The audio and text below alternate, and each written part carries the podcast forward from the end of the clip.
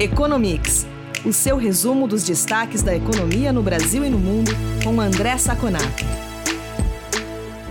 Olá, ouvintes do podcast Economics. Aqui é o Eduardo Vasconcelos, jornalista da FEComércio. Estou aqui com o André Saconato. Tudo bem com você, Saconato? Olá, Edu, tudo bem? Tudo bem com você, com nossos ouvintes? Vamos começar o programa dessa semana, Saconato, falando sobre o Renda Brasil. Para a gente contextualizar aqui quem está nos ouvindo, o Renda Brasil é, seria um programa de renda básica que viria a substituir o Bolsa Família. Contudo, algumas propostas encaminhadas pelo Ministério da Economia previam que, para implementar o Renda Brasil, outros programas teriam que ter redução de aportes ou mesmo serem cortados. Isso porque o Renda Brasil ele seria um programa mais é, abrangente do que o Bolsa Família e o valor do benefício também seria maior. E ele também ele nasceu em meio à pandemia de coronavírus, como se fosse uma derivação do auxílio emergencial que está previsto para terminar em dezembro. Então seria uma maneira do presidente Jair Bolsonaro continuar com um programa de transferência de renda. Além disso, ele tiraria do governo dele é, o Bolsa Família, que tem esse nome e é vinculado para muita gente ao governo Lula, que foi o período em que ele foi criado. Então, o, presidente Jair Bolsonaro deixaria o Bolsa Família e colocaria o seu próprio programa de transferência de renda, que também, durante a pandemia, a gente é bom lembrar que o auxílio emergencial elevou a popularidade do presidente. Então, a partir disso, ele começou a gostar mais dessa ideia. Porém, é, não vingou. É, Saconato, por que isso aconteceu, a gente sabe que a gente tem um problema fiscal muito grande e quais é, as consequências desse programa não ter ido para frente? Como que você vê essa situação? Essa foi a grande, o grande assunto da semana, né? Quer dizer, saiu na imprensa um estudo de dentro do Ministério da Economia de que para pôr em, pôr em pé o, o Renda Brasil, e é, iria ser obrigado a tirar de aposentados e pensionistas. Isso dá um ônus político muito grande. Por isso, o presidente Bolsonaro foi enfático em dizer que acabar com esse Renda Brasil, chega, não temos mais, acabou o auxílio emergencial, volta o Bolsa Família. Né? Só para a gente ter uma ideia de números, obviamente o Renda Brasil não iria ser o mesmo valor do auxílio emergencial. Mas quando nós falamos da relação entre auxílio emergencial e Bolsa Família, a gente percebe a diferença de magnitude. É, Para se ter uma ideia, o auxílio emergencial como ele é hoje, como ele foi, como ele está sendo, é, ele deve, pode render aos cofres públicos gastos em torno de 250 bilhões, 300 bilhões de reais. Isso basicamente são quatro a cinco anos de Bolsa Família. Quer dizer, o que nós tivemos aí em cinco, seis meses de auxílio emergencial nós poderíamos levar a Bolsa Família para uns 4, 5 anos. A diferença de magnitude é muito alta. Obviamente, o governo não iria continuar nesse valor, né?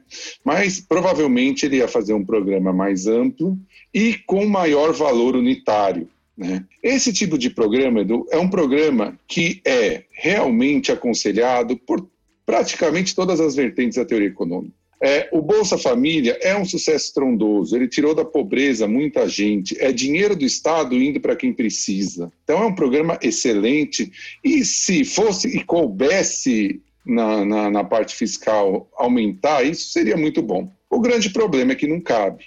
Nós já estamos esse ano passando muito do que é o fiscal, do que deveria ser o fiscal, do que deveria ser o, déficit fiscal por conta da pandemia, ok, está tudo resolvido, mas a partir de 2021 nós vamos ter que voltar para o teto dos gastos.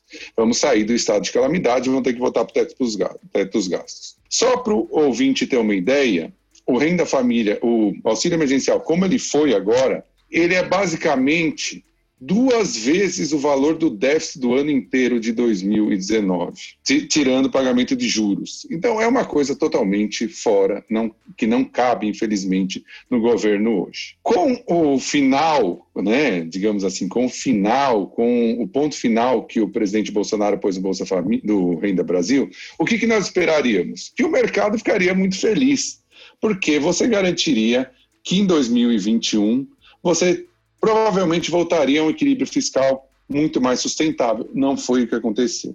Por quê?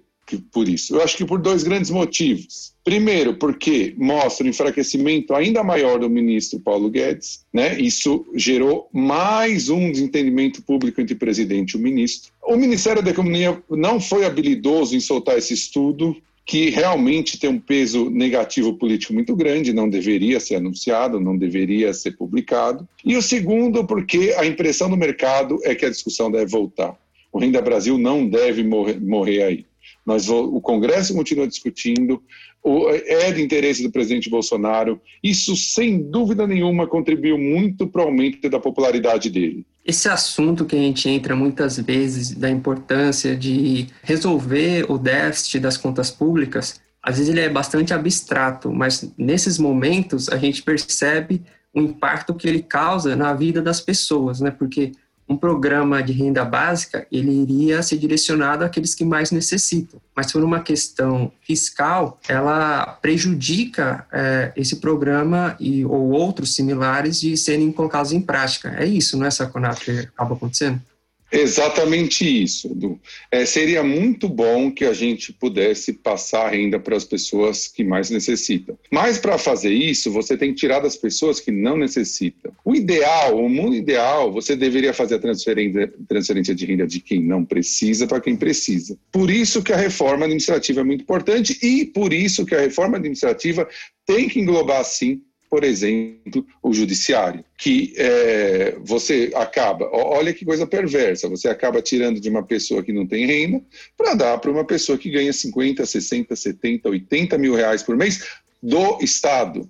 Ou seja, é uma é um, se, se o nosso ouvinte quiser uma metáfora, é um Robin Hood de cabeça para baixo. Ele tira dos pobres para dar para os ricos, né? Naquela metáfora do Robin Hood, que tirava dos ricos para dar para os pobres, é exatamente o contrário. Não existe coisa mais perversa. Por isso, a reforma administrativa ampla é muito importante para a distribuição de renda. Vamos passar um pouco agora para o lado dos negócios. Semana passada a gente discutiu sobre o setor do comércio varejista, que tinha registrado três altas consecutivas e já tinha recuperado bastante do, do que havia perdido em meio à pandemia. E o IBGE também divulgou os dados do setor de serviços. E, diferentemente do comércio varejista, ainda não se recuperou da mesma forma.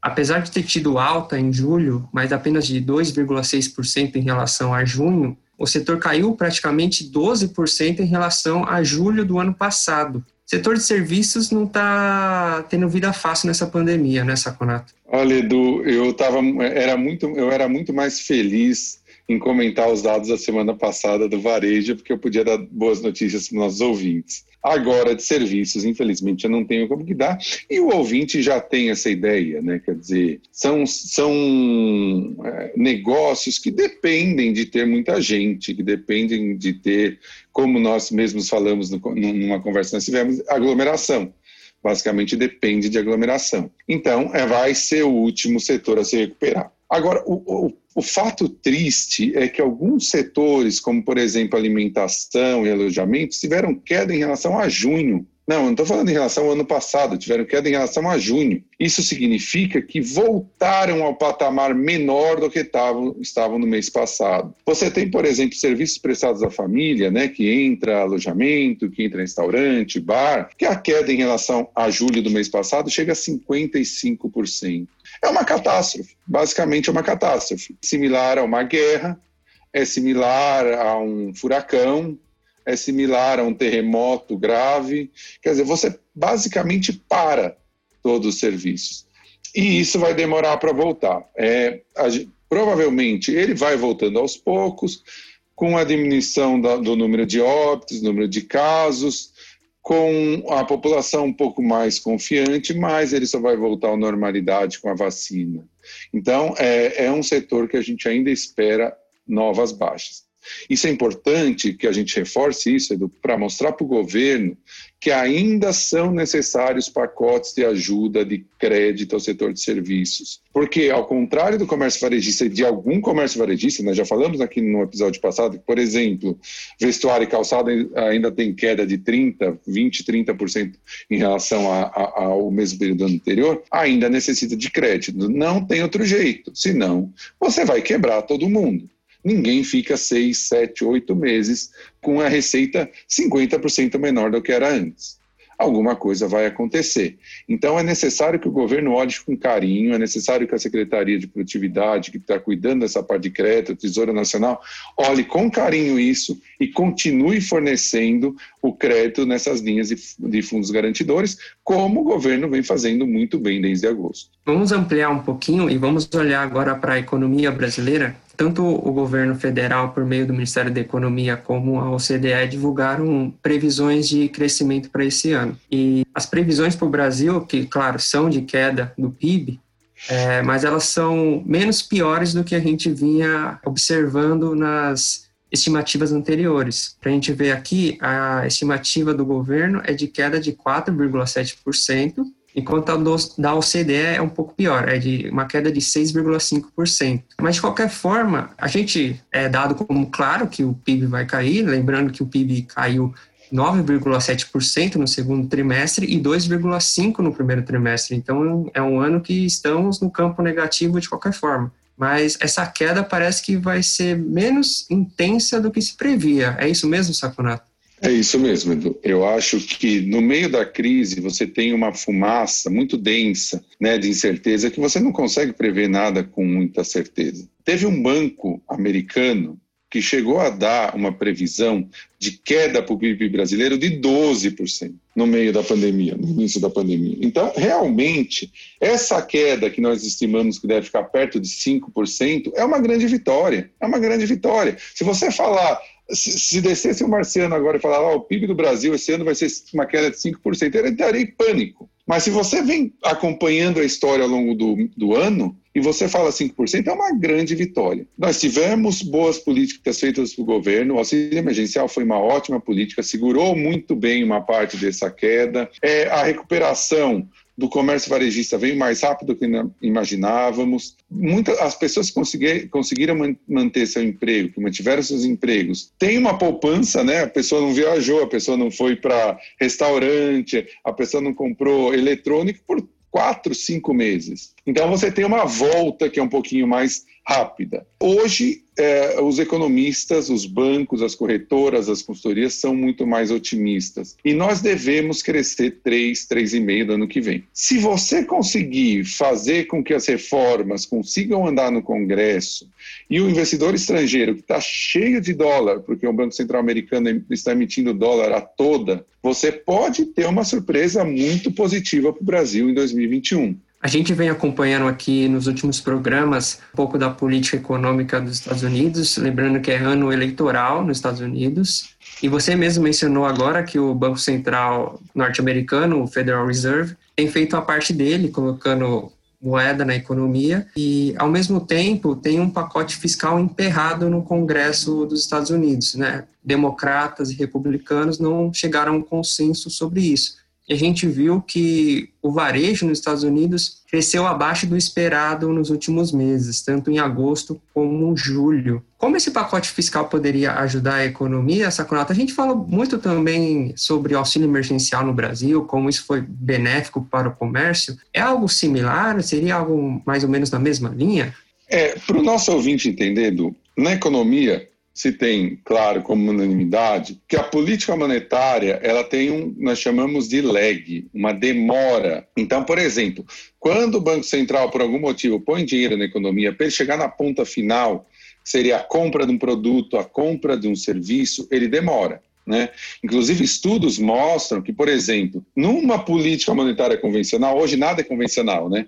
mas numa política monetária de baixar juros, para aquecer a demanda, entre o Banco Central baixar os juros e a demanda aquecer, vão-se mais ou menos seis ou nove meses. Obviamente, a política que o Banco Central americano faz hoje não é convencional. Ela não está só baixando juros porque o juros já está próximo de zero. Ele compra ativos. Ele vai lá na bolsa e compra ação. Ele vai lá na empresa e compra a dívida da empresa. Lógico que não diretamente na empresa, mas no mercado.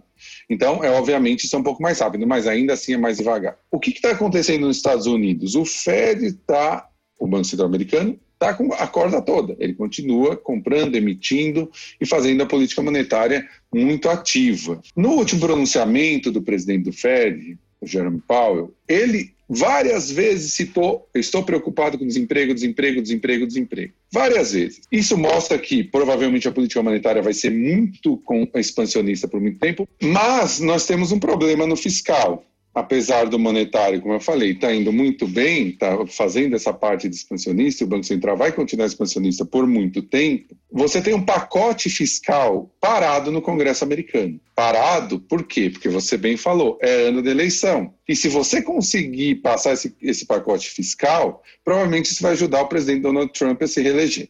Então, a parte democrata, que é a maioria na Câmara, está segurando, tá segurando esse pacote. Esse pacote justamente como você perguntou, é muito parecido com o auxílio emergencial. Ele vai dar dinheiro direto para o consumidor. Então, é injeção na veia da economia. E por incrível que pareça, o que está brecando o, o, o projeto é que os democratas querem um projeto quatro vezes maior do que o que os republicanos estão sugerindo. E aí você, por por um lado, você acerta nessa parte de dar para as pessoas dinheiro, por outro lado, você estoura o fiscal, aí você tem um problema de expectativas. Quatro, eles chegaram a pedir um pacote de 4 trilhões de dólares, mais do que um ano do PIB do Brasil. Isso está emperrado, não deve ser resolvido, então nós devemos ter da agora até a eleição, que é no dia 13 de novembro, nós estamos basicamente há dois meses, esse lenga-lenga o varejo crescendo, mas crescendo menos que o esperado, emprego voltando, mas voltando menos que o esperado,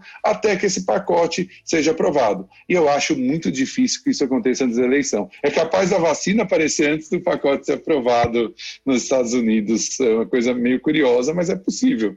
Não é impossível, não. O problema é que enquanto os políticos não se acertam, as pessoas ficam desamparadas nessa situação difícil, não é, Saconato? Exatamente, exatamente. Isso a gente pode ver que não tem nacionalidade, né? Acontece aqui, acontece lá, acontece em todo lugar. É a dependência da economia pela política, né? Da política. Exatamente. Saconato, obrigado pela entrevista e a gente volta a se falar na semana que vem em mais um episódio do Economics. Estaremos aqui olhando o que aconteceu na próxima semana. Muito obrigado, Edu. Até logo e até logo a quem está nos ouvindo.